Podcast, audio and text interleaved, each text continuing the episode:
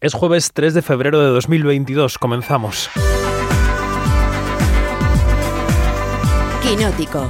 Cine, series y cultura audiovisual con David Martos. Onda Cero. ¿Qué queréis que os diga? Todos los que estuvimos en los premios Feroz el pasado fin de semana en Zaragoza, volvimos con un buen rollo y con un chute de energía que no se puede explicar por la radio. Es imposible. El volver a vernos, el volver a festejar, el volver a brindar, con precaución sí, pero allí estuvimos, cara a cara, sonriendo detrás de las mascarillas, celebrando celebrando las comedias de este año que fueron las triunfadoras de la noche, celebrando un humor diferente, irreverente a ratos, pero yo diría que siempre inteligente ocurre en todos los feroz. Nunca estoy de acuerdo con todos los premios de palmarés. Los feroz son ferozmente democráticos, pero se pueden leer tendencias de todos ellos. Se reconoce a las grandes películas, a las grandes series del año, las que son indiscutibles. Pero hay destellos de originalidad. Nos acordamos de la sutileza de Petra Martínez en La vida era eso. Homenajeamos a Rodrigo Cortés y a su proeza llamada El amor en su lugar. Señalamos la radicalidad en el riesgo de Cardo y Diana Rujas. Reivindicamos la figura de María Pujalte y reconocemos el legado de la directora Cecilia Bartolomé. Y todo eso en YouTube. Ahí está, para que lo podáis recuperar, para que os contagiéis con ganas del buen rollo, eso sí. Soy David Martos y esto es Quinótico. Quinótico, Onda Cero. Estamos en el apogeo de la temporada española de premios. El martes conocemos las nominaciones a los Oscar. Las noticias se acumulan, algunas curiosas, otras tristes. Las tiene todas David Noriega. Quinótico, lo que tienes que saber. David Noriega, buenos días. Hola David, buenos días. ¿Qué tal? Bueno, pues bien, como decimos en el programa hay noticias curiosas, otras tristes, como la que nos sorprendía el pasado lunes, ¿no? El fallecimiento del director canario Roberto Pérez Toledo, al que aquí conocíamos muy bien. Sí, una de las más tristes que hemos eh, tenido que contar aquí. Roberto ha muerto este lunes a los 43 años. Había dirigido películas como Seis puntos sobre Emma, Los amigos raros o como La espuma, además de, muchos cortometrajes en los que ha contado infinidad de historias atravesadas siempre por esa mirada tierna y, especial y por, un, por su compromiso con la inclusión y la, y la diversidad. Además, acababa de estrenar su primera obra teatral en Madrid, en el Teatro María Guerrero, Manual Básico de Lengua de Signos para Romper Corazones, y acababa de rodar la película Lugares a los que nunca hemos ido. Una noticia muy, muy triste porque, bueno, le, le, echaremos mucho, mucho de menos. Echaremos mucho de menos, efectivamente. También en las últimas horas conocíamos la desaparición de la actriz italiana Mónica Vitti, la mujer que fue considerada durante décadas como la antidiva del cine italiano, antidiva porque tenía un perfil público menor quizá y menos exuberante que algunas de sus coetáneas. Sofía Loren Gina Lollobrigida, ¿no? Fuera compañera y musa de Antonioni, con él rodó la trilogía de la incomunicación, ganaron el León de Oro en Venecia con el Desierto Rojo, en fin, una actriz estupenda, Mónica Vitti, que, que nos dejaba este miércoles a los, a los 90 años. Bueno, en nuestro paseo semanal de la taquilla hay poca novedad, no Noriega, porque es Spider-Man, Spider-Man, Spider-Man. Y, bueno, los medios americanos ya se preguntan hasta dónde puede llegar el reinado, ¿no? Pues eh, sí, de hecho la, taquilla en Estados Unidos sigue exactamente igual que, la semana pasada. Spider-Man, Scream y Canta 2 eh, encabeza a Spider-Man, que ha sumado 11 millones de, dólares al, total que ha recaudado ahí en Estados Unidos, que van 735 en esta séptima semana. Y efectivamente ya los, los, medios americanos le han puesto ya el siguiente reto, que es desbancar a Avatar como la tercera película más taquillera de la historia en Estados Unidos. Está a 25 millones eh, de dólares, que es verdad que es una cifra que en época de pandemia muchísimas películas quisieran conseguir, pero, pero bueno, parece que, que Spider-Man parece un, reto asequible, ¿no? Lo que parece que está un poco más lejos es alcanzar a la, a la segunda película más taquillera y a la primera, que son Avengers eh, Endgame que, lleva 800, que recaudó 858 millones, o Star Wars El despertar de la fuerza, que consiguió 934. Pero eso, parece que esos 25 millones están, están cerca, ¿no? Lo, contaremos cuando, cuando ocurra, si, si finalmente ocurre. Efectivamente. Y la pregunta de siempre, ¿en España cómo estamos, David? Pues la respuesta de siempre, por lo menos de la semana pasada, lamentablemente estamos, estamos mal. De hecho, mm. estamos peor que, la semana pasada. Este, este fin de semana se han recaudado 3.300.000 euros, un poquito más. La cosa es que lo, bueno, por, por, verlo de alguna, por buscar la parte buena de alguna manera, es que ha estado bastante, bastante repartido. Spider-Man sigue en el primer puesto con un poquito más de medio millón de euros la segunda posición es para la, abuela, es un estreno que entra con 485.000 euros de recaudación. Es verdad que se esperaba tal vez un poquito más. Y el tercer puesto es para Canta 2 con 383.000 euros. El Callejón de las Almas eh, Perdidas en esta segunda semana ha experimentado una bajada bastante importante, solo ha recaudado 340.000 euros y Belfast, otro, otro estreno, ha conseguido 325.000. Bueno, así está la taquilla que parece que no acaba de remontar. Eh, salimos de la sexta ola, pero los cines siguen capeando la situación como pueden. Vamos con un proyecto. ¿Cuál va a ser la nueva película del director Justin Kurzel, David Noriega? Pues va a ser Morning, eh, mañana en, castellano, mañana de por la mañana. Es importante. vale, vale, no tomorrow. Es, importante el, matiz porque es una película de, es una película de, ciencia ficción eh, que trata sobre una sociedad del futuro en la que no hace falta dormir porque se ha inventado una pildorita que te tomas y ya no necesitas dormir y además han conseguido que no exista la noche. Hay luz las 24 horas del, día, nunca mejor, nunca mejor dicho. Claro. Pero ¿qué pasa? ¿Qué nos perdemos si no podemos dormir? Eh, no sé. Eh, pues nos... ¿El descanso? nos perdemos, nos perdemos Ay, los sueños, los sueños, claro. Perdemos soñar y hay una generación de, una nueva generación de jóvenes que quieren soñar, que reivindican soñar y es, y es eso lo que vamos a ver en esta, en esta historia que, que uno de sus productores, Adam Ackland, ha definido como una historia alegre, reflexiva y desafiante sobre una realidad no muy lejana a la nuestra, en la que la preocupación por producir ha destruido nuestra capacidad de conectar, soñar y amar.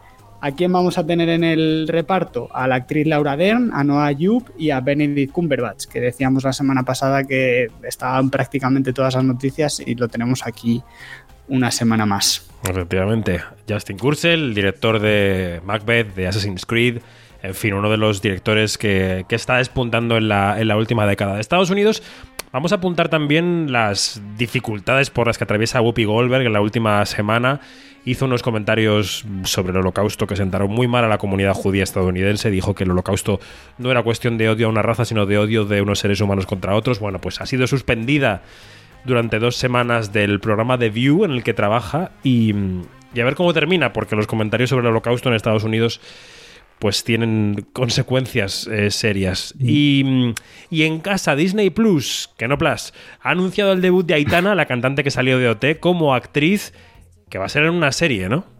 Pues sí, será eso, el, primer trabajo de Aitana como actriz, será también la primera producción de Disney Plus eh, eh, España, se llama La Última y ya se está rodando.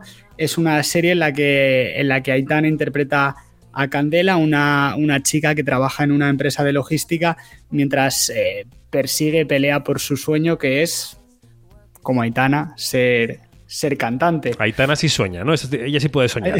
Aitana puede soñar. Vale, vale. Eh, junto a Aitana estará, estará en el, reparto el actor de élite Miguel Bernardeu.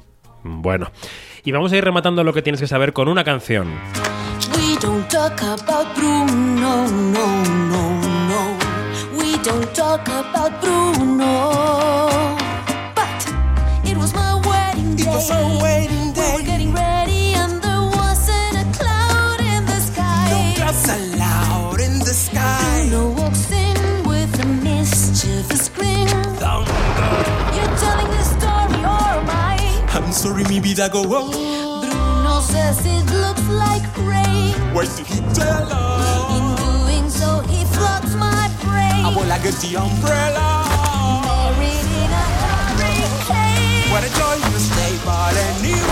we don't talk about Bruno, no, no, no.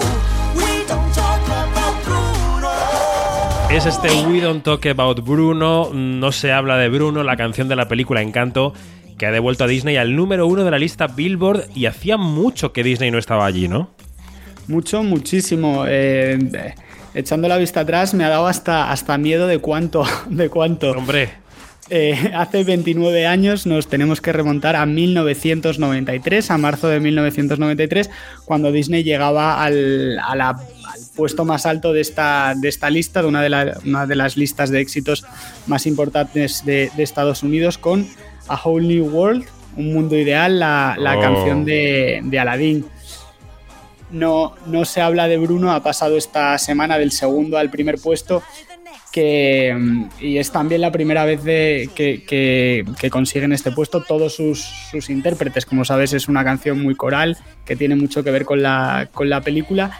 Y de hecho, esa es una de las eh, cosas que han llamado la atención a los analistas en Estados Unidos, que no es una balada o una canción que se pueda, digamos, entender de forma independiente de la, de la película. Es una canción que, que, está dentro de la historia de la película y que ayuda a entender la, película. Otra cosa que llama la, atención también es este número uno cuando, eh, pues bueno, Encanto ha tenido unos, unos datos buenos de recaudación, ha recaudado 250 millones de dólares en, Estados Unidos, eh, pero, pero se queda muy lejos de otros, de otros, de otros títulos de Disney, de, la historia reciente de Disney como Coco, Onward o incluso, o incluso Frozen, que no han conseguido meter sus canciones es curioso, sí en esa, en esa parte alta.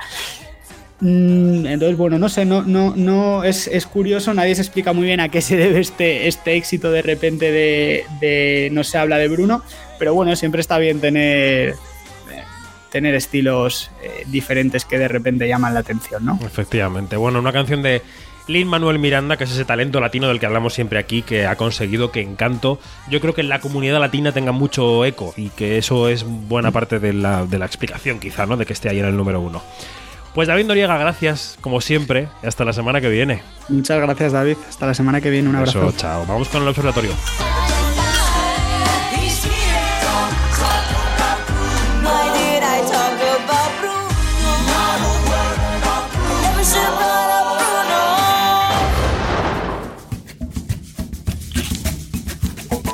Quinótico, Observatorio en Bremen.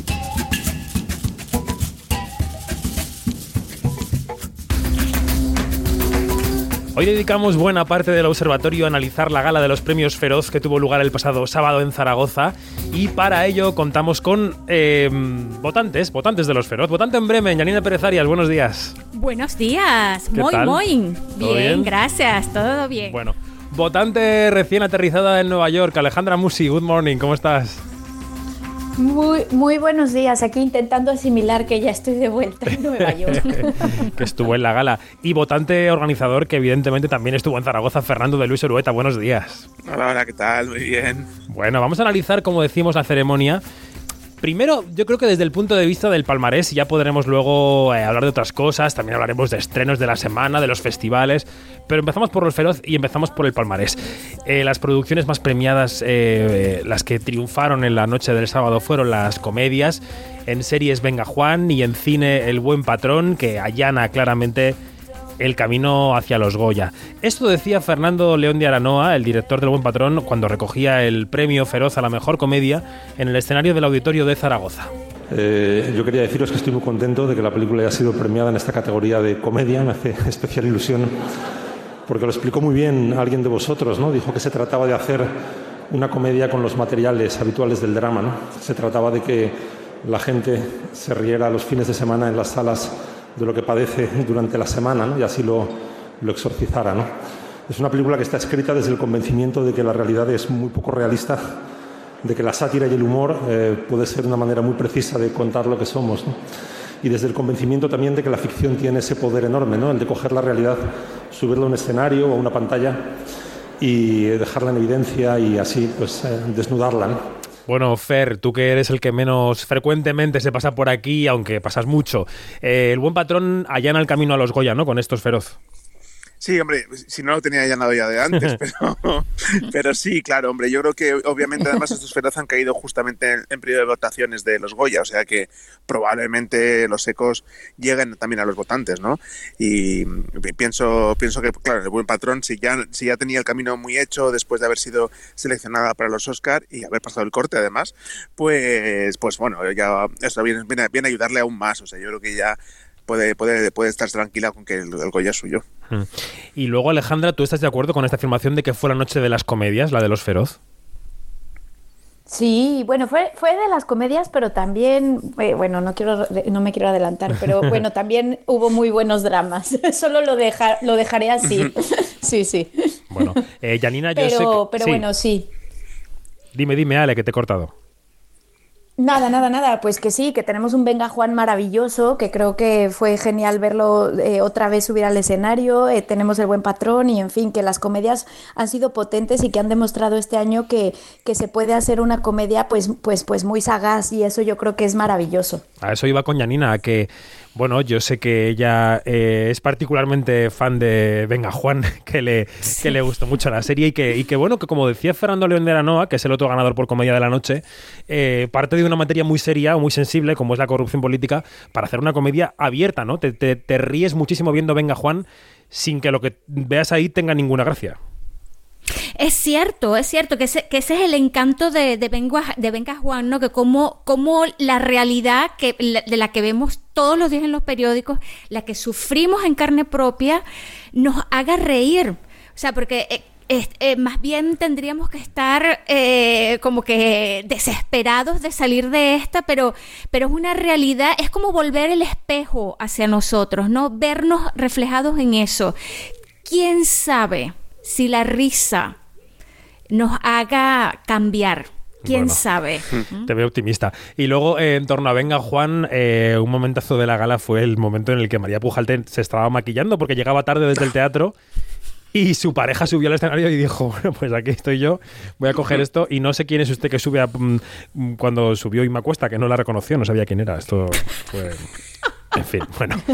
Eh, como decía Alejandra, también triunfaron los dramas. Evidentemente, dos dramas, más Xaver en el terreno del cine y Cardo en el terreno de las series. Eh, fue la noche, entre otras, de una emocionadísima Ana Rujas, la protagonista y la co-creadora con Claudia Costafreda de Cardo, que aseguraba haber superado tiempos muy oscuros para llegar hasta estos feroz. Eh, estos feroz que ganaba esa noche, ¿no? El de mejor serie dramática y el de mejor actriz protagonista de una serie. Cuánto, cuánto trabajo, cuánto esfuerzo, cuánto, cuánta dedicación, cuánta entrega, cuánto amor, cuánto, cuánta búsqueda, mi búsqueda personal de encontrarme, encontrar el lugar. Así que para los bichos raros que también se, se sientan un poco desubicados, se puede, se puede, se puede con la lucha, se puede con el trabajo, con la entrega, con entregarse de verdad. Juan Carlos Coraza, gracias por hacerme, hacerme ver eso, porque porque no lo veía al principio. Bueno, Coraza fue uno de los más eh, nombrados de la noche, porque creo que también lo nombró algún otro premiado más. No sé si fue Bardem, no recuerdo. Sí, fue Bardem. Eh, Bardem, ¿no? Bueno, eh, los dramas, fue una noche también de, consolidación de, de Maishabel. Eh, que tuvo varios premios, eh, el mejor drama, también el secundario, Urco Lazábal. Y luego en las series, yo creo, Fer, que los Feroz confirmaron que les gusta el riesgo, ¿no? Que un año más eh, descubren series nuevas y apuestan por series arriesgadas. Los Javis, además, muy relacionados con esto, porque decían en la alfombra que les habíamos acompañado en sus apuestas, ¿no? Durante los años. Sí, yo creo que a los feroz les gusta especialmente los Javis. Yo creo que hay una afinidad especial, ¿no? Creo que pasa un poco, pasa un poco también con Sorogoyen. Creo que son dos de los jóvenes creadores que a los que los feroz han ocupado desde su primera obra, ¿no? Los feroz su primer año primero en Stockholm y a partir de ahí Sorogoyen ha sido como un claro ganador de, de los feroz en repetidas ocasiones. Y con los Javis pasa un poco lo mismo, ¿no? O sea, lo, los Javis, eh, los feroz prácticamente pusieron el mapa a Paquita Salas, que era una serie muy, muy, muy minoritaria cuando las plataformas no no contaban para nadie, ni siquiera estaba, bueno, estaba, no es que no habían llegado, estaban a, tres player, como se llaman en mm. ese momento, se llama Fluxers, no recuerdo mal. Sí. y, y, bueno, y ahí, y ahí los Feroz la pusieron en el mapa y después, eh, pues ahí habíamos estado, ¿no? O sea, la llamada estuvo nominada Mejor Comedia, después eh, Veneno también el año pasado fue una rival muy fuerte y este año, pues produciendo Cardo, pues, pues también han, ¿no? han subido a recoger el premio. O sea, que son carreras, carreras que los Feroz como que, y, que van un poco en paralelo, ¿no? Y yo creo que al final la asociación siente un poco propias, ¿no? De, de, haberles ayudado en, a, también a, desarrollarse. Aquí hemos ya cantado las bondades de Maisabel, eh, lo han hecho Janina y, Alejandra, pero os quería preguntar si habéis visto Cardo y qué os parece Cardo. Sí, yo, yo vi Cardo y, de verdad que me parece mm, un, como un aire fresco de, de, una manera de contar algo que ya hemos, que ya hemos visto. Mm. Es también, perdón. Nada. Ay, Dios mío. Ay, la tos. Ay, la tos. Dios mío. sí, es también, este, me parece que en ciertos aspectos es bastante atrevida, que va más allá, que se, que, que rompe los límites que, que hemos visto eh, de ese corset como es este tipo de dramas, este tipo de historias y que y son mujeres que se exponen y eso de verdad que tiene mucho encanto. Sí, puede que, ojo, puede que no que no tú no tienes por qué sentirte identificado con los personajes, pero como está tan bien armado y como está tan bien contado, pues te llega a gustar mucho. Bueno, eso sí. muy bien. Si hablamos de los actores y las actrices, además de Javier Bardem por El Buen Patrón, que lo va a ganar todo, ya lo hemos dicho, y de Javier Camarado María Pujalte, que también los hemos mencionado, premiados por Venga Juan, yo creo que tenemos que arrodillarnos, eh, como hizo Javier Cámara, ante Petra Martínez, la protagonista de La vida era eso. Lo han dicho todo. Pensaba decir lo de Javier, lo de Javier Bardem también, mm, todo, todo, lo todo, todo. Y, cada vez que pasaba, digo, como me saquen diciendo que soy la, que yo no me creo mucho que sea la mejor actriz, pero de todos modos me lo estoy creyendo cada vez más, cada vez más, cada vez más, cada vez más, cada vez más, cada vez más. Entonces, lo siento por mis compañeras porque a fin de cuentas son todas maravillosas. Pero lo siento mucho, la mejor actriz soy yo. Alejandra y yo que estábamos sentados juntos en la mesa de los feroz, yo creo que vivimos esto, Alejandra, como un momentazo de la noche, ¿no? Es que fue el momentazo, David, fue genial, ¿no? Además muy sorprendente y, y, y, era maravilloso y era como que no se, acabe, que no se acabe. sí, sí. Nos llevaba todos encrechendo, ¿no? Era como de sí, sí, era un concierto de rock. O sea, era como un concierto de rock totalmente. Sí. Y la victoria de Petra Martínez eh, dejó por el camino a dos de las grandes favoritas de la temporada de premios. A ver qué ocurre en los Goya, ¿no? Porque tanto Penélope Cruz por Madres Paralelas como, como Blanca Portillo por Maisabel eran dos candidatas muy potentes a ese premio. Y se han quedado un poco ahí, ¿no? Eh, descuadradas. Mm. Sí, es, es, la verdad es que eso es muy sorprendente. Que los feros. Hombre, claro que sí, claro que sí. Pero fíjate, claro, Penélope Cruz fue una carrera internacional este año tremendo. Y, y claro, y, Blanca Portillo, yo creo que a nivel nacional era un poco la, la, líder de las apuestas, ¿no? O sea que sí, sí, a mí es una victoria que me, me sorprende, pero me agrada muchísimo, la verdad. Mm. Bueno, es que la victoria de Petra Martínez también pone, como que, como que demuestra que los feros van por otros caminos o por mm. otros caminos, ¿no? Es un premio bastante arriesgado, es un premio muy justo, se le hace justicia a una persona, a una, a una actriz que ha estado tanto tiempo, digamos como que detrás del, de, ese, de ese andamiaje que, que es el, el, el, andamiaje de las hormiguitas, de las que, de las que hacen teatro, de los que, de los que tienen otro tipo de carrera que no es el del bling bling, blan Blanc y Hollywood. y, claro, y este es, este es otro tipo de, esfuerzo y de trabajo que también hay que premiarse y que también eh, hay que reconocer.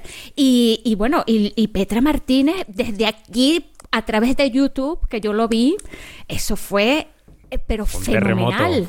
Eso fue fenomenal, mm. increíble. Hablando de que los Feroz cogen otra vía o, dan otra visión sobre los premios, bueno, el, Feroz a la mejor dirección abrió muchas bocas, ¿no? El Feroz a Rodrigo Cortés por El amor en su lugar, que es una película fantástica, pero que mucha gente salió de allí sorprendida porque lo, porque lo hubiéramos votado mayoritariamente. Yo, por ejemplo, lo voté, lo voy a confesar, me gustó mucho la película. Mm. Eh, pero sí, ¿no? Es, una, es un toque de atención también de cara a la, a la temporada de premios en general, ¿no? El premio de Rodrigo. Sí, yo fíjate, Bruno es un premio que me encanta. Yo, estoy como tú, yo soy fan de la película y también le voté, no tengo ningún rubor en decirlo porque... Eh, y, yo es un poco lo que pasó, es decir, creo que la película llegó tarde, o sea, creo que hay, una, hay un mea culpa que tiene que entonar no sé quién, pero alguien tiene que entonar un mea culpa con esa película, porque es una película que se ha estrenado eh, muy deprisa, eh, muy inesperadamente, nadie sabía de ella y de repente estaba ahí. ¿No? Y, bueno, yo creo que los socios de los Feroza hicieron todo lo posible por verla y consiguió nominaciones importantes, pero no, no, la de mejor película. Entonces, es verdad que es una victoria un poco rara porque no está nominada en mejor película, pero, pero claro, por otro lado, creo que una vez que la gente efectivamente ha llegado a ver la película, pues se han rendido, ¿no? Y, de ahí el premio a mejor dirección. O sea, me da pena, la verdad. ¿Puedo decir algo muy brevemente? Yo, yo, yo, creo que algo maravilloso de los feroces es justo esto, que pues para eso mm, estamos ahí los periodistas votando, ¿no? Como para descubrir esas joyas y para para hacer justicia a lo que a veces no llega por los medios, por las campañas de marketing, por los espacios en, los, mismos periódicos. Entonces a mí me encanta ver esto, me encantó ver a Petra, me encantó que sorprendiera la película, el mejor director y tal, porque entonces demuestra que sí se necesitan unos premios como estos, porque le dan cabida y ponen la lupa en todas esas historias que a veces no pueden llegar por todas estas agentes externos, ¿no? Como que los valida en sí mismos. Es, es un poco la visión desde fuera, ¿no? Eh, eh, yo quiero, quiero aportar otra cosita, otro punto de vista, bueno, que no es un punto de vista, más bien un, un, pensamiento tal vez un poco, eh, a lo mejor fuera de su lugar. o fuera del lugar, pero es que cuando es que cuando yo vi el amor en su lugar, yo me hice la pregunta, ¿será posible que la mejor película española sea una producción en inglés? Sea una producción que nos habla de un de, una historia que si bien nos roza como cultura, nos roza de lado, pero nos compete, será ¿Será eso posible? Y yo creo que esa, esa pregunta mm, también se le hicieron muchos compañeros. Yo voté a Rodrigo Cortés y a todo lo que se podía por esta película. Lo digo sinceramente, porque me parece una, una obra maestra esta película. Eh, lo digo con el corazón en la mano y sin menospreciar a las, a las otras, pero no, es un sacudón al, musical, es un sacudón a, un prodigio técnico, es un sacudón a, un tipo de dirección que, que, de verdad es muy arriesgado. Y de verdad, yo me quito el sombrero y me quito las bragas y, el, el, sujetador. Como, como eh, Petra. ¿De verdad? Te haces un Petra. Como Petra. Eh, hago un Petra Martínez. Fer, Fer, Fer. Yo, en línea con lo que está diciendo Yanina, tengo que contaros que con toda la gente que pasó por allí, mira que fueron famosos celebrities del cine español y de verdad, a la única persona que fui a presentar mis respetos fue a Víctor Reyes, compositor de La vida era eso. Exacto. Porque he hecho un trabajo extraordinario, sabéis que es un texto, la parte musical existía el texto, pero es, no existía la música de la Exacto, lo han reinventado, ¿no? Y, han, y ha reinventado un musical de los años 30, imaginándose cómo, puede, cómo podría sonar aquello en el gueto de Varsovia. Eh, tal. Y entonces es un trabajo absolutamente ambicioso, exquisito, con, un, con vamos, una calidad eh, vamos, inusitada. A mí me pareció de las cosas más impresionantes que se han escuchado eh, un trabajo para de igual cine o teatro en mucho tiempo. Me pareció una cosa muy, muy sobresaliente. Pues eh, si hay otro aspecto de Los Feroz eh, que va por un camino distinto al del resto de la temporada de premios, es la propia gala. Hablemos de la gala. Conducida por Nacho Vigalondo y Paula Púa, mm, nos dieron. Eh, bueno, y, escrita, que siempre se quejan los guionistas de que no decimos sus nombres. Escrita por Pilar de Francisco y por Borja Sumozas, si no recuerdo mal el apellido. Em, Nacho Vigalondo y Paula Púa fueron los anfitriones. Nos dieron varios momentos de humor, yo diría que algunos surrealistas, ¿no? Vamos a elegir uno de Nacho. Bueno, eh, quiero decir, voy a, elegir uno de Nacho, pero no puedo poner el sonido del mejor momento para mí de la gala, que fue el arranque, cuando se hicieron un test de antígenos el uno al otro en un número mudo que me dejó eh, encantado, ¿no? Pero bueno, vamos a elegir uno sonoro de Nacho Vigalondo, este que tuvo mucho éxito. La estación de Zaragoza es tan grande que cabe la posibilidad de que estemos en la estación de Zaragoza. La estación de Zaragoza es tan grande que está lejos cuando estás dentro. La estación de Zaragoza es tan grande que tienes que tener cuidado no sea que pierdas tus maletas en el horizonte. La estación de Zaragoza es tan grande que hay zonas que tienen acento propio y las mujeres todavía no pueden votar. Bueno, y así 10 o 12 comparaciones de la estación de Zaragoza. ¿Qué os pareció el papel de Nacho y de Paula Púa, chicos? Venga, ¿quién empieza? Yo tengo demasiada información. Bueno, si quieren, Venga, me Alejandra, lanzo dale, yo, dale. Me lanzo yo. Pues bueno, a mí ese, esa parte de la estación de Zaragoza me pareció la mejor de Vigalondo. O sea, cuando me fui al tren para volver, yo la miraba y decía "Es que sí es muy grande. Eh, hasta me fui con un poco más de tiempo porque es tan grande la estación de Zaragoza que dije, no vaya a ser que me deje el tren. Entonces, creo que eso fue genial. Pero en términos generales también eh, tengo que decir que a mí personalmente me gustó muchísimo más ella.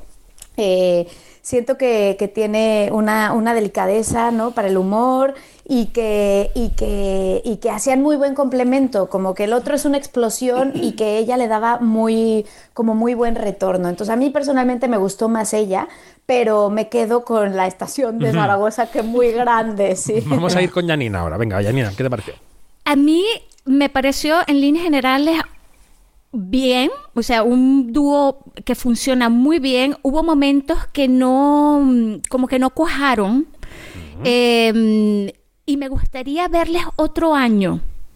Eh, yo sé que a lo mejor la, la organización de los feros no lo va a permitir, pero es el tipo de... Con estos presentadores yo dije, oye, ¿qué onda sería si le damos otro año? Porque yo creo que, que- que estaban en, en- pues, porque cuando ves lo- el, el programa que hacen ellos, es una cosa explosiva. Que es un late Es una- night que se eh, llama Los Felices 20, que está en Orange, para decir todo. Exacto, y, y claro, y a mí me faltó, eh, me faltó esos momentos de por qué no funcionaron esos momentos que tenían que funcionar, ¿sí? Eh, no sé si era porque el auditorio era demasiado grande, por las condiciones, y eso, eh, quiero decir una cosa, el guion fue impecable, o sea, eh, todos los, todos, eh, eh, el- el no, no habíamos tenido un guion así, tan completo, y sin menospreciar los otros guiones, pero claro, este es un guion del, de, que se me- que, del 2022 y, y va muy de acorde con todo, ¿no? Entonces, claro, me gustaría darles otra oportunidad. Y sí, eh, mm, repito, tuvieron sus momentazos y tuvieron otros momentos en los que me hubieran gustado que funcionasen más, sobre todo cuando hubo las fallas técnicas. Yo tengo Allí que yo decir, eché de menos, allí yo eché de menos el papel del presentador fuera de guion. Ya. Yo tengo que decir, antes de dar paso a Fer, que en general cada año en Los Feroz ocurre que hay una impresión distinta, no digo ni mejor ni peor, en el auditorio y fuera del auditorio. O sea, se ve de manera distinta sin estar allí que estando allí.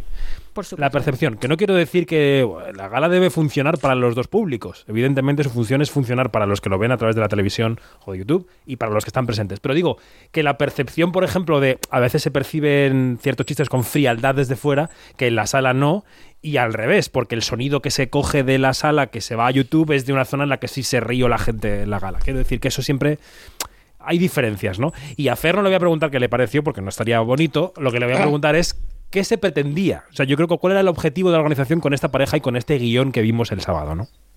No, pero yo precisamente ahí es donde estamos más orgullosos, porque precisamente creo que nos hemos quedado muy cerca de lo que se pretendía, ¿no? Creo que es bastante se pretendía lo que hemos visto. Es decir, sobre todo me gusta mucho el comentario que acaba de hacer Janina de que esto es una- un guion de 2022. Mm. O sea, yo creo que eso para nosotros era una máxima muy importante, ¿no? O sea, llevamos en los Feroz unos años reinventándonos con más o menos éxito, pero, pero estaba, los, los Feroz estaban eh, haciendo esfuerzos muy grandes por, por, eh, por superarse a sí mismos y por actualizarse, ¿no? Eh, yo creo que las galas de premios están obligadas ahora mismo, están en un momento, me me habéis oído decirlo más veces, Sí. en que tienen que reinventarse y tienen que eh, eh, pues, buscar su, su lugar, buscar su humor, buscar su... Y entonces creo que justamente este año, después de muchos intentos, es el año que más nos hemos acercado a eso, ¿no? A conseguir una, un, un discurso propio y, un, y que funcione, ¿no? Y, y- y autónomo y que, y, que, y que se, y que se vea con gusto la gala, ¿no? O sea, creo que justamente ese era nuestro principal objetivo y lo hemos conseguido, ¿no? Respecto al humor, claro, eh, a, a mí me- lo que me parece es que, claro, eh, Nacho, sobre todo Nacho, tiene una for- un humor muy particular, ¿no? Muy propio. súper buena Mm. pareja pero Paula es una humorista más eh, convencional, en, el mejor de los sentidos. No quiero para nada desprestigiar a Paula, al revés, porque yo también estoy, yo también creo que Paula se salido del mapa. Pero, eh, y creo que eso le ata a Vigalondo, y eso, ese contrapunto es necesario, porque sin Vigalondo solo no podría hacerlo, porque se perdería en sus, propios, eh, en sus propias digresiones, ¿no? como la estación de Zaragoza, ¿no? Entonces, esa, claro, pero entonces está muy bien porque, porque la pareja funciona muy, muy bien, ¿no? Porque el uno al otro se van compensando todo el rato, ¿no? y, lo que pasa es que su humor es tan, tan particular que es, divertido, pero no siempre causa carcajada, ¿no? Tú te diviertes viéndoles, pero no todo el, no todo el rato te ríes, que no es, no, es, necesariamente lo mismo, ¿no? Entonces también creo que por eso ocurre esa sensación quizá de que no, de que no funciona igual eh, retransmitido que en vivo. Sí, esto, esto ocurre. Y entre los entregadores y entregadoras, que no eran los presentadores, ¿cómo no recordar un fragmento? Bueno, yo lo pondría entero, pero vamos a recordar un fragmento, el fragmento final de esa conversación entre mujeres, entre mujeres vascas, entre actrices, que se produjo en el escenario entre las protagonistas de Patria, Anne Gavarain y Elena Irureta. Anne, tengo que confesarte una cosa. Eh, mm, tengo un pasado horrible, fumo mucho, eh, vivo con un saxofonista y no soy rubia natural. Elena, por favor, nos conocemos desde hace 40 años, tenemos confianza. Yo ya sé que no eres rubia natural. Si te di yo ayer el tinte que ya lo sé, ahora no cuentes. Venga. Elena, da igual, porque yo quiero que seas la protagonista de mi serie. Es que no lo entiendes. Soy una mujer. Nadie es perfecto. Bueno, tuvieron un intercambio ahí de guion, eh, yo creo que excelente, ¿no? Que fue uno de los momentazos también de la gala, Yanni. Oye, sí, sí, desde, por, a través de la pantalla yo lo disfruté enormemente. Ellas, los Feroz 2024. Puede ser que repitan Nacho y Paula y ellas en 2024. Sobre todo aquí, claro, aquí hay que, hay que hablar de Pilar de Francisco, que es una guionista absolutamente extraordinaria, que tuvo, fue un torrente de creatividad y de ideas, todas maravillosas, brillantes y fantásticas. Y claro, es que, y luego ellas son excelentes ejecutantes de esa idea, pero es que el, el guion de Pilar era muy, muy sobresaliente aquí y en todas partes, ¿no? Y luego además tiene una cosa muy buena Pilar y es que se ha moldado a, todo, a todas las personas que han pasado por ahí, es decir, que, que luego el, sobre su guion, pues se, ha matizado, ¿no? Para, de acuerdo, para quien lo hablara, ¿no? Para, Nacho y Paula como pareja, para Paula sola, para Nacho solo, o para Elena y Anne, ¿no? Y, eso, claro, eso como guionista es impresionante, porque ha hecho un trabajo sensacional de escribir para, ¿no? Está muy bien, sí, sí, sí. ha sido otro momentazo, sin duda alguna. Sí, fue otro momentazo de la gala, que se ha comentado menos quizá porque lo de Petra fue como tan, ¿no? Sí. Eh, que, que, opacó un poco, pero fue genial, sí, sí. Mm. Bueno, y quiero que escuchemos también un fragmento del discurso de María Guerra, de la presidenta de la Asociación de Informadores Cinematográficos de España, que somos los que votamos los feroz, cuando se refería así a nuestro trabajo como entrevistadores. Y en este discurso cada año intentamos hacer una reflexión, pediros algo y mm, plantear cosas así un poco chungas ¿no? que, nos, que nos inquietan. Ahora mismo seguimos haciendo demasiadas entrevistas por Zoom. No, una cosa que nuestras preguntas son malísimas y vosotros hacéis lo que podéis, pero no, no llegan. Eso no es, mm, no es muy fructífero. Eh, también estamos muy preocupados porque eh, se ha instalado ya las entrevistas de televisión de cuatro minutos con un cronómetro en digital que te está diciendo que te calles. Y la verdad es eh, súper angustioso y ni Javier Bardem puede pararlo. O sea que siempre decimos piedad, piedad, piedad, ¡pum! Eso es horroroso. Y luego también nos preocupa estas entrevistas enormes, supertochas, en programas premium en los que los presentadores, eh, y digo presentadores porque son ellos, son eh, gente que no se ha visto vuestras películas y que nos pregunta por vuestro cine o y vuestras series. Entonces, ah, bueno, mm, que paz para todos y pan para todos, pero que es importante, nosotros pensamos que la buena comunicación entre la prensa y el cine y vuestro trabajo y vosotros, es, esa buena comunicación también es un gesto de respeto hacia la, ciudadanía, ¿no? Porque elevamos vuestro trabajo, elevamos vuestras reflexiones y elevamos vuestro arte.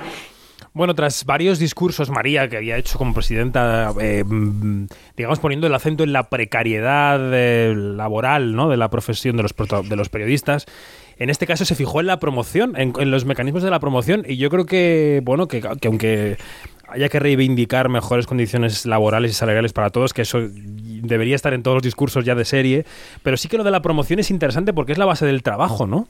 Eh, no sé si os hizo reflexionar este discurso de María. Bueno, eso, eh, el discurso de María, lo, no- más allá de hacerme reflexionar, lo que, me, lo que hizo fue eh, como subrayar mis pensamientos. O sea, ella ha sido vocera de, de una crítica y de, y- y de una crítica nuestra, porque ella se refiere allí al- a la gente que hace televisión, para poner un pequeño ejemplo. Pero los que hacemos impresos, es, eh, estamos en una onda de 10 minutos con tres talents, y eso no es permitido, o sea, eso no puede ser. Eso, eso, es, eso es un irrespeto no solamente hacia el trabajo del periodista, sino también hacia el trabajo que ha hecho esa persona que ha hecho esa serie, esa persona que ha hecho esa, eh, esa película.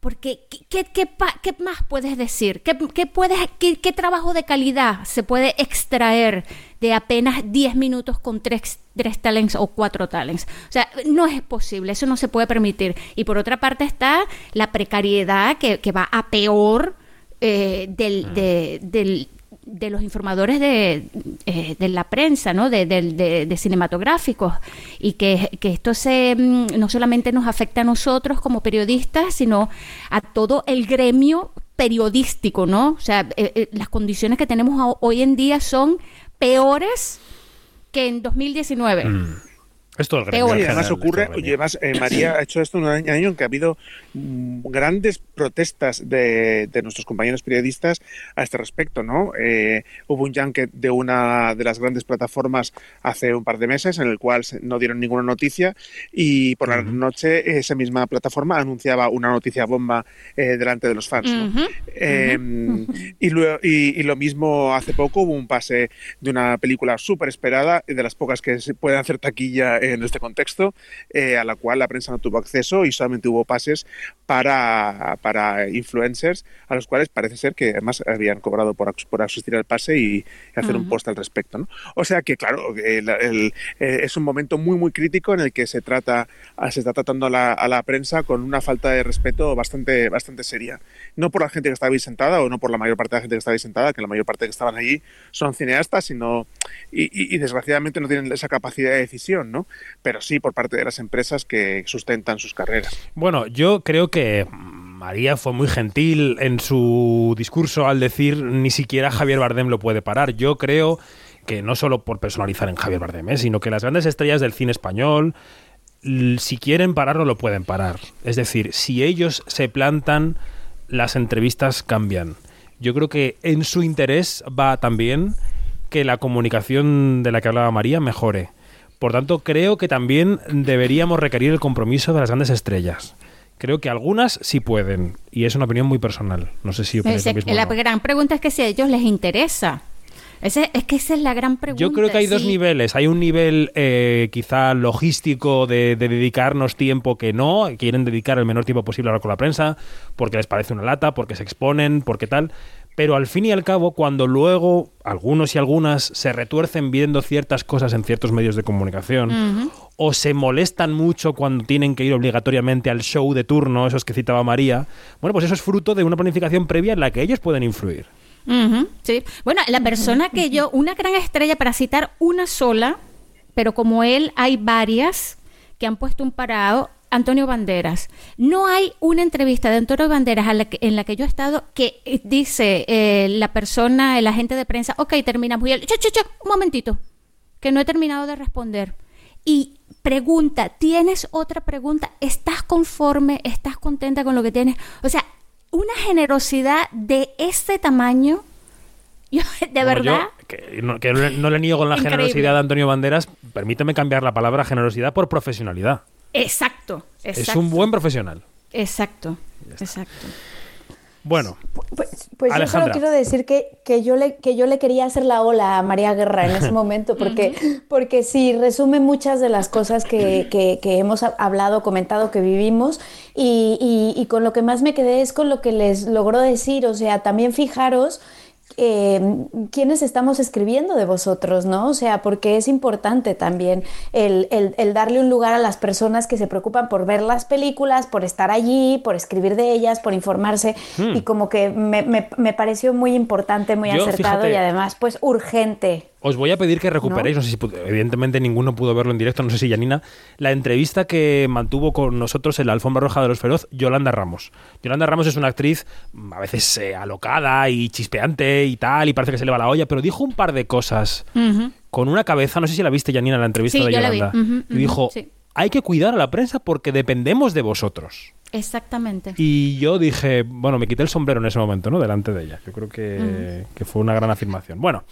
Hasta aquí nuestro eh, resumen. Ya que sacas el tema, perdona, yo sí, el tema que quería perdón. hacer en público, te voy a dejar fatal, David. Quería eh, aplaudirte en públicamente, bueno, no, hecho en privado, pero públicamente por tu trabajo pasamos, en, pasamos. En la Fórmula Roja, porque realmente fue muy sobresaliente. Sí, eso bueno, es. Yo eso es. Eh, te, lo, te, lo, agradezco mucho, Fer. Vamos a dejarlo aquí. Pero es que no, no, espérate, que esto hay que aplaudirlo no y hay que subrayarlo, por sí, favor. A, aplausos, por supuesto. profesionales como tú hacen un trabajo tan impecable como ese. Y no lo digo porque eres mi amigo, porque eres eh, parte de mi corazón, no lo digo por eso. Es lo que parece. lo has hecho, lo has es hecho. Es que fue genial. Os lo, sí, os sí. lo agradezco mucho. Eh, la verdad es que el cariño ayuda mucho a, a avanzar y, y, bueno, pues eh, ojalá vengan muchas más. Venga, hasta aquí. Hasta aquí nuestro resumen y el análisis de la gala de los Feroz. Estará ruborizado, estará ruborizado. Bueno, es que lo voy a cortar aquí. todo. Como sí. tengo el poder, lo voy a cortar. Enseguida, en unos minutos, eh, conectaremos con Málaga para que nos cuente nuestra amiga y compañera Isabel Sánchez cómo fueron los premios Carmen, que fueron el día siguiente de Los Feroz, la primera edición de los premios eh, Carmen de la Academia de Andalucía. Pero Janina y también Begoña Donat, que hoy no está, pero yo sé que lo hace, siguen completamente empijamadas viendo películas del Festival de Rotterdam. Janina, ¿no es así? Se sigues en pijama. De Rotterdam y además de, de Sundance, que acaba de terminar con un palmarés increíble. Eh, eh, de verdad que la película que ganó Nani. Espera, espera, de... que es que te adelantas. Vamos a escuchar lo ah, okay. de Nani, venga. Ok, está bien. I'm Nikki Atsujusu, the writer director of Nanny, and we are premiering at the 2022 Sundance Film Festival in the U.S. Dramatic Competition. Bueno, esta es Nikiatu Yusu, la directora de la película Nani, que ha ganado la competición estadounidense, que es siempre la que mide más el futuro de la producción en Sundance, ¿no? mucho más que la internacional. Eh, ¿Qué más ha ganado, Janina? ¿Qué, qué, cómo, ¿Esta película la has podido ver, Nani? Bueno, esa película es extraordinaria. O sea, de verdad... Eh, eh, ni, eh, lo voy a decir mal, lo voy a decir muy mal. Nikiatu Yusu, ah, por favor, apréndanse ese nombre. Eh, hace una exploración eh, desde el punto de vista sociológico eh, de, de, una digamos de lo que de lo que so, de lo que de lo que significa para una mujer en este caso este, una inmigrante de África ir a Estados Unidos a trabajar eh, a una familia digamos pudiente entonces son este mezcla géneros eh, es, hace un estudio sociológico eh, se mete con, con, tantas cosas, con tantos elementos en, en, un, en, un, en un relato que todo podría salir mal y resulta que todo es impecable. O sea, es una película dignísima de ver. Yo estoy súper feliz con este palmarés. La otra película que, que fue premiada fue mm, un documental que no alcancé a ver, lo incluyeron a muy, muy, muy última hora. Eh, eh, y otra película que sí este, me alegro mucho que haya eh, que haya ganado fue Utama, que es una, una película, uh -huh. una producción boliviana que también es, es, una cosa espectacular, que habla de, de las raíces, de, de, de, cómo se está perdiendo no solamente eh, la tradi la tradi las tradiciones, sino también la identidad eh, en Bolivia y por ende este es muy universal, ¿no? Y bueno, y todo, yo sigo con mis, con mis pantuflas en Rotterdam. Eso te iba a preguntar cómo va Rotterdam, eh, porque termina Rotterdam este fin de semana. La semana próxima estaremos hablando del arranque de Berlín. Dime un par de películas que te hayan arrebatado el corazón de Rotterdam, Janina. Bueno, te- eh, no sé si recuerdan que el año, eh, el año pasado, la semana pasada hablé de una película que te- le tenía muchísimas ganas que se llama Eami, que es de Paz Encina, eh, que es una, Sí. una realizadora paraguaya. Bueno, la vi. Bueno, claro que nos acordamos si, si es la que anunciaron ayer que había ganado la competición, ¿no? La Tiger Competition, la ganadora. Vaya, ojo, Janina. Santo ¿Y qué? Cristo bendito. Es, es espectacular esta Qué película. bien, qué gana. es de verdad cuenta de también también este se mete como que en un es una película que, que, que es un cruce de ficción con documental con testimonios reales de indígenas que han sido eh, expulsados de su, de su territorio. Y es una cosa súper actual, bueno, súper actual desde, desde que América existe como el territorio americano. Y eso de verdad que, que me ha dejado impresionada. Y hoy, precisamente esta mañana, muy tempranito, muy tempranito, me dio tiempo de ver un documental muy pequeñito que está bien, no es que sea una maravilla, pero me dio un gusto enorme descubrir a Ida Lupino. Eh, eh, que es un, es un documental de apenas una hora eh, de Julia Kuppenberg y Claria Kuppenberg, que son hermanas, y este y, y- y resulta que Ida Lupino es una de las grandes pioneras de- del cine independiente en, en, la- en esa caimanera que es Hollywood. De los años 40 Sí, pasó de sí, sí. actriz a, a ser eh, directora y productora. O sea, es una cosa increíble. Y bueno, y ahí sigo viendo, y ahí sigo viendo cositas de Rotterdam. Bueno, me comenta nuestro compañero Nacho García que mm, Fernando de Luis Urbeta ha tenido que desconectarse porque tenía un compromiso, así que un beso Fer allá donde estés, en tu casa o donde estés, en tu pueblo. Gracias por estar con nosotros. Y nos quedamos, nada, unos minutos más, Alejandra y Janina, os voy a, voy a abusar de vosotras porque voy a preguntaros por alguno de los estrenos importantes de la semana. Quinótico, lo que se estrena.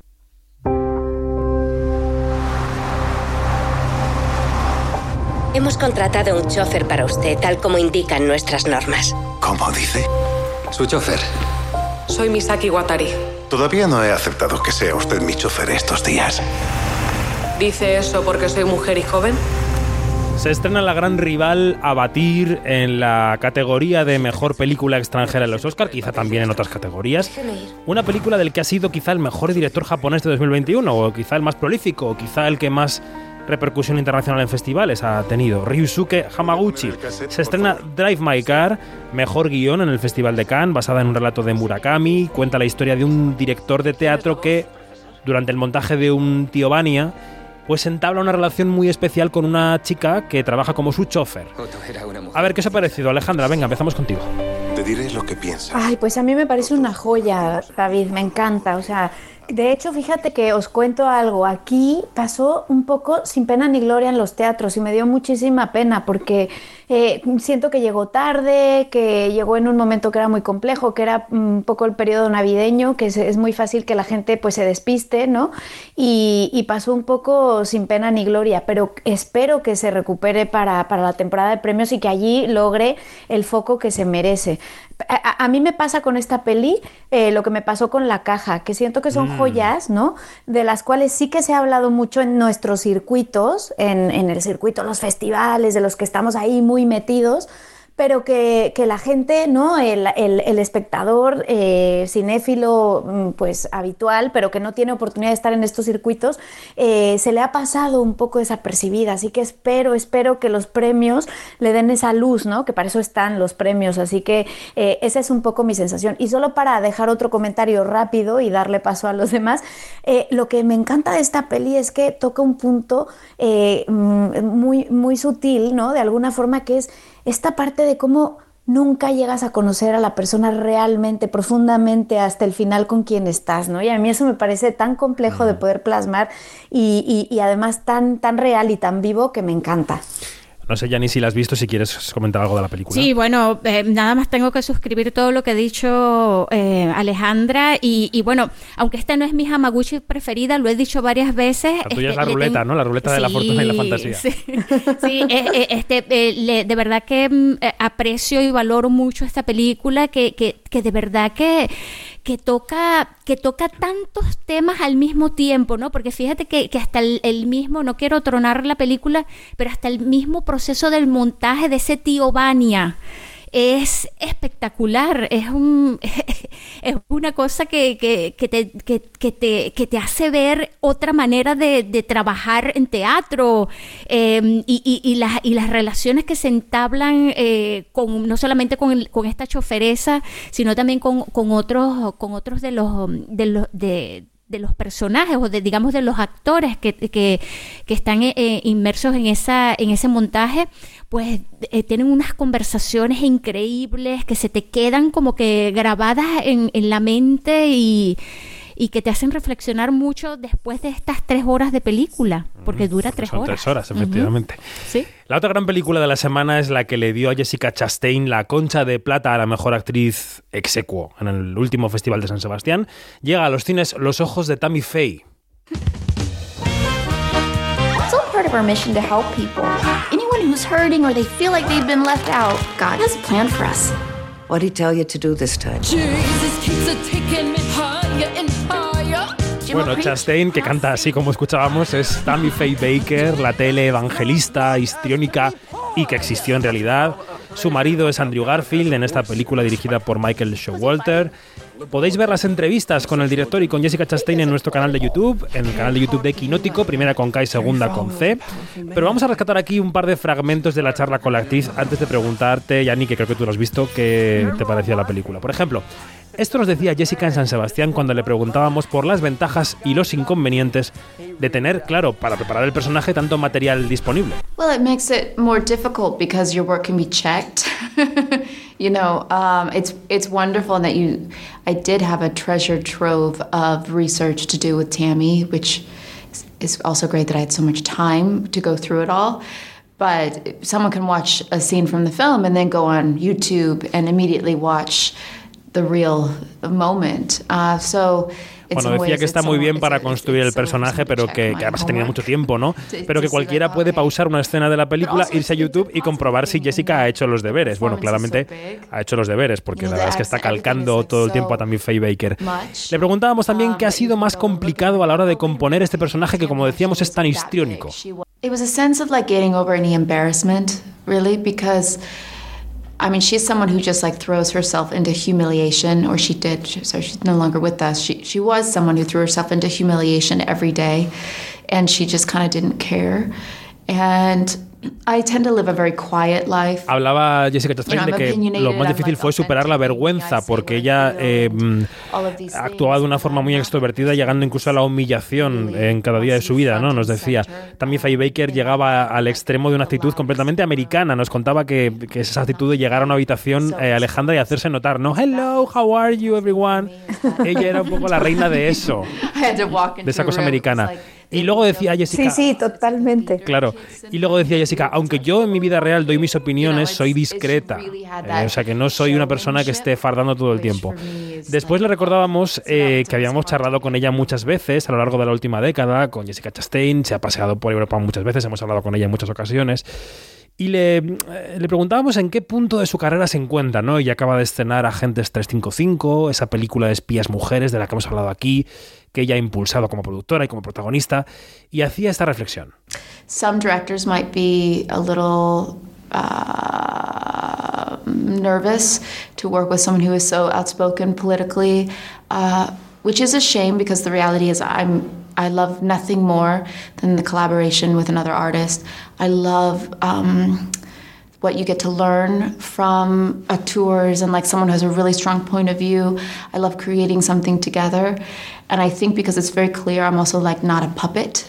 You know, I'm Cree ella que algunos directores se ponen un poco nerviosos por el hecho de que opine políticamente sin tapujos, que está claro que ella no es una marioneta y que hay directores a los que les gusta tratar a las actrices como marionetas. lane. And so I'm excited also for this Bueno, um, eh, Jessica nunca defrauda en las entrevistas, ella dice siempre lo que piensa como dice que dice, y, la- y lo dice. ¿Qué os ha parecido esta película? Que es- creo que lo has visto tú, ¿no, Janina? ¿Qué te ha parecido la película? Sí, sí. Bueno, a mí me parece que eh, es una gran historia.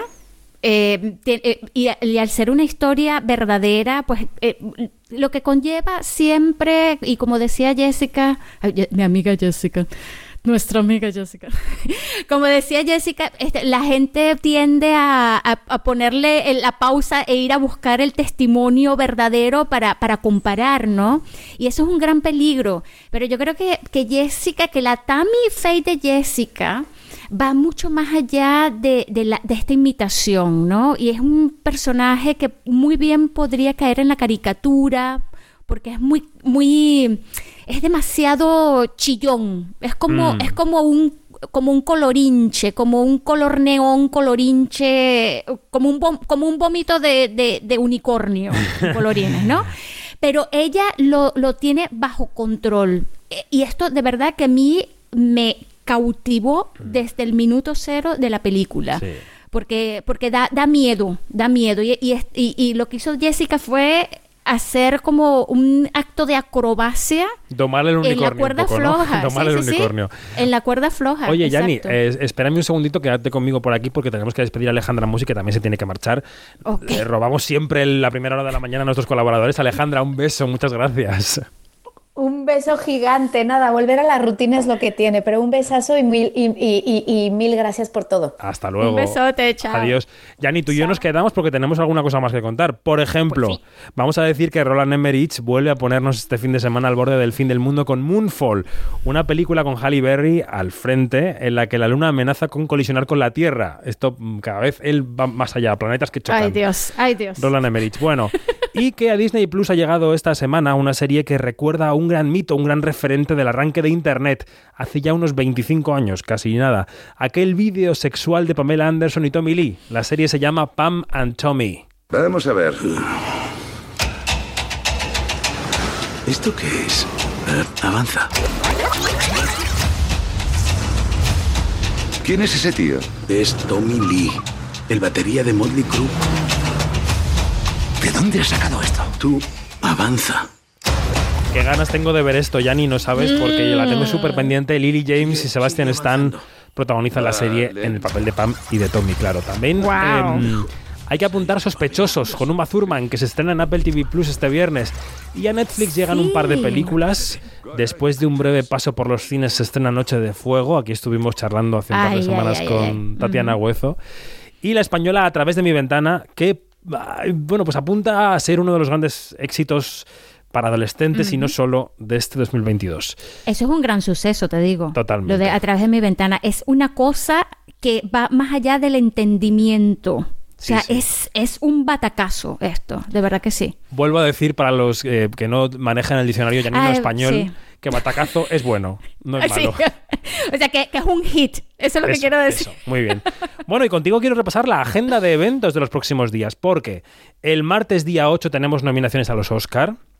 Estaremos muy Oh, oh. pendientes de los Oscar, de ver si el cine español rasca algo, tanto con El Buen Patrón, como con Javier Bardem, como con Penélope Cruz y Madres Paralelas y Almodóvar. El eh, día 12 de febrero, por la noche, sábado, haremos una retransmisión de los premios Goya desde Valencia. Así que atentos porque os daremos detalles de ese programa especial de Quinótico desde Valencia a las 8 de la tarde, el día 12 de febrero. Y atención, en los próximos días anunciaremos en nuestras redes y también aquí las coordenadas de nuestro primer Quinótico con público. Este es nuestro quinótico número 298, quiere decir que enseguida llega el 300 y con motivo de ese quinótico 300 grabaremos un programa especial con público en Madrid, así que enseguida comunicaremos, Janina, las, mm, las condiciones, las coordenadas para que quien quiera pueda venir a vernos. Mira, y entonces si es 300 vamos a tener que gritar ¡Esparta! Efectivamente. Y tenemos que ir sin camiseta. Yo estoy Oh, entrenando oh. en el gimnasio para ir sin camiseta.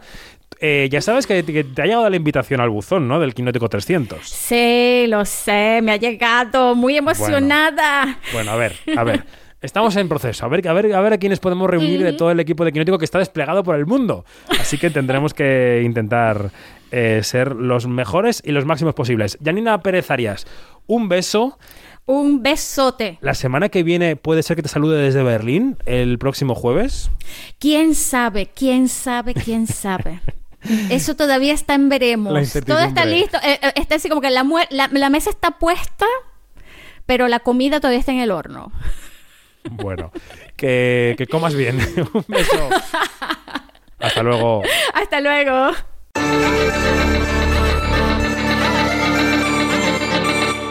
Quinótico, David Martos, Onda Cero.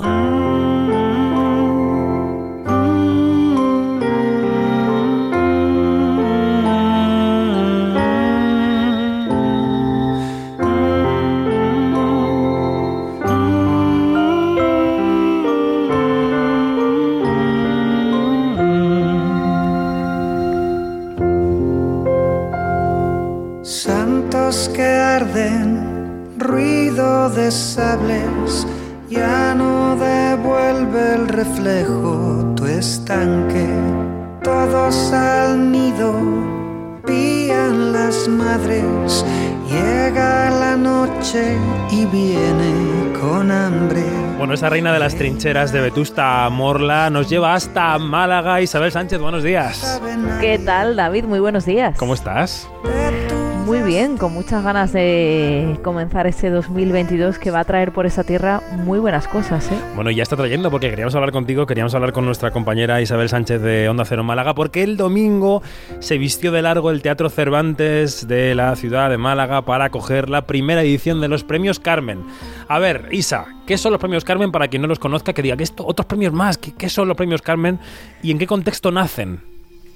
Pues lo que desean esos premios Carmes es reconocer el cine andaluz. En el año 2020 se creó la Academia del Cine en Andalucía, recogía el testigo de la Asociación de Escritores y Escritoras Cinematográficos de Andalucía. Ellos entregaban los premios ASECAN, que se han convertido en estos premios Carmes, primera edición para reconocer, como estamos diciendo, todo lo que se hace en esta tierra, en Andalucía. La presidenta de la Academia, Marta Velasco, al igual que muchos de los que pasaron por las tablas del Teatro Cervantes, reconocían que estando unidos eh, somos más fuertes y podemos hacer que el cine andaluz sea aún más relevante. porque juntos seremos plurales, más fuertes, más solidarios y seremos mejores. La Academia de Cine de Andalucía es un proyecto que nos representa y los premios Carmen son solo una muestra de otras muchas ideas que tenemos que llevar a cabo,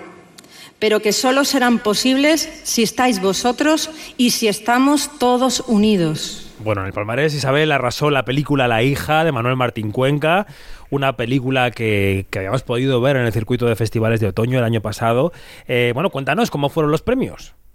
Pues cuatro estatuillas, cuatro premios Carmen obtuvo esa cinta de la que estás hablando del almeriense Martín Cuenca, el mejor largometraje de ficción, dirección, guion, maquillaje y peluquería. La más premiada de la noche, con seis galardones, fue Operación Camarón, que obtuvo el de actriz de reparto para Natalia de Molina, diseño de vestuario, dirección de producción, música original, canción original y también el mejor sonido. También hubo aquí tiempo para El buen patrón de Fernando León de Hmm. Que se llevó en tres categorías. Fue la premiada en el mejor actor de reparto, fue para Manolo Solo, para la actriz revelación, la malagueña Mara Gil, y también se llevó el premio Carmen a la mejor dirección de fotografía. Dos estatuillas para La vida era eso. Reconoció como mejor director novela David Martín de los Santos y como mejor actriz protagonista Petra Martínez, la veterana que también era reconocida, David.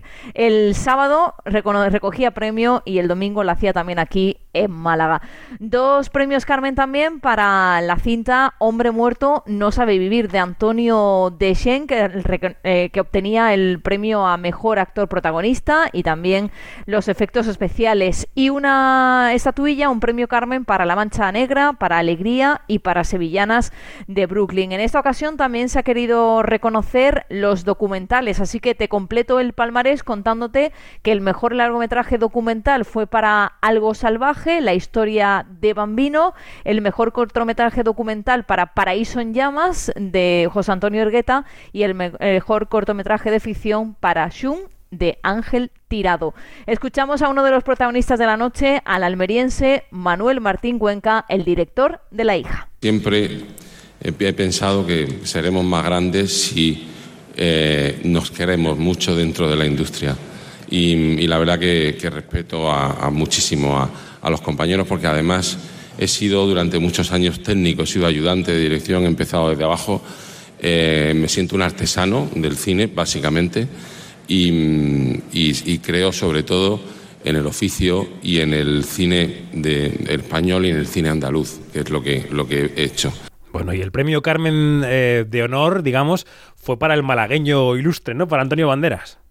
No podía ser de otra manera el actor más internacional que tenemos aquí en esta tierra, que por cierto estaba trabajando, finalizó la función de esa noche. Él es el protagonista del musical Company en el Teatro del Sojo, aquí en la capital costasoleña. Finalizó y se marchó hasta otro teatro, hasta el Cervantes, para recoger esa estatuilla, para agradecer el haber sido el elegido, para reconocer un poco en la línea de lo que ya hemos escuchado, que hay que estar unidos, que la voz del cine andaluz se tiene que dejar notar y para demostrar una vez más la apuesta que él está haciendo por la cultura.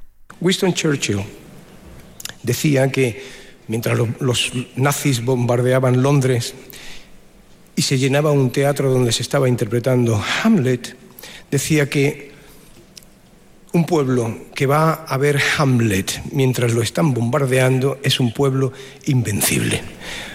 Eso es lo que yo quiero para mi tierra, que tengamos un arte lo suficientemente poderoso que nos haga invencibles.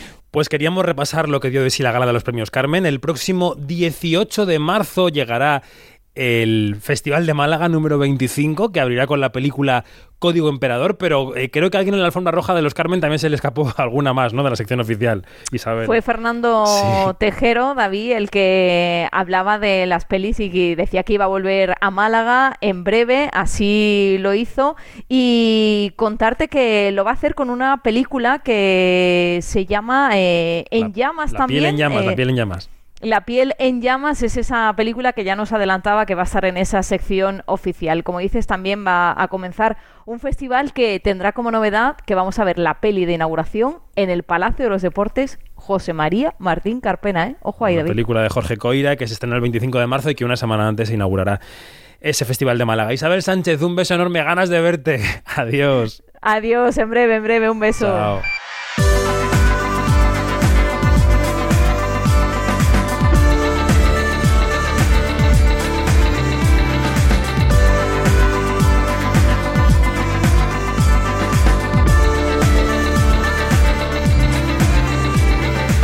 Es todo más información en nuestras redes sociales donde somos arroba quinótico y en nuestra página web quinótico.es, la primera con K y la segunda con C, también en nuestro canal de YouTube, donde se pueden encontrar muchas de nuestras entrevistas, esta semana las de Jessica Chastain y Michael Showalter, actriz y director de Los Ojos de Tammy Faye. Gracias a Nacho García por la dirección técnica, la semana que viene más Quinótico. Adiós.